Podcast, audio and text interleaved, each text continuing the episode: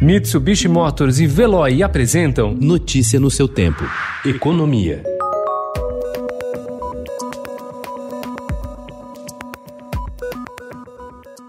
A crise causada pelo novo coronavírus deve levar à maior queda do padrão de vida do país desde a década de 1940, quando começa a série histórica. Calculada a partir do produto interno bruto per capita, a retração esperada é de 6,7% este ano, e mais da metade dos brasileiros já percebe que está em uma situação pior do que antes da pandemia. Até então, o maior recuo havia sido em 1981.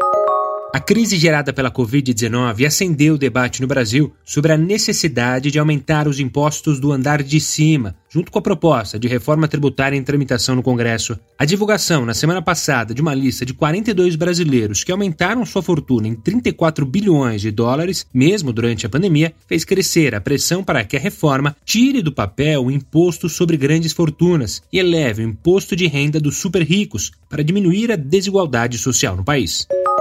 O filme está começando, a minha inteira, eu queria entrar. Mas se a sua inteira é legítima, vai ter que comprovar, porque faz pra base de 20 anos que não aparece uma inteira aqui. Mas como assim, gente? Que Como isso? assim que meio novo inteiro, inteiro novo dobro? Tá. O tema já foi alvo do grupo de humor Porta dos Fundos, para quem meia é a nova inteira e a inteira é o novo dobro. A piada, no entanto, não é uma mera impressão. Quase 80% de todos os ingressos de cinema vendidos no Brasil no ano passado tiveram preço de meia entrada. A participação do ingresso na categoria inteira nas receitas das redes cai há três anos, segundo a Agência Nacional do Cinema, Ancine. Os dados levaram o órgão regulador a abrir uma consulta pública sobre a obrigatoriedade legal da meia entrada e seus impactos no mercado exibidor. A discussão está aberta para contribuições até o dia 13 de agosto, mas o Ministério da Economia já se manifestou e defendeu a extinção de todas as regras que garantem o benefício.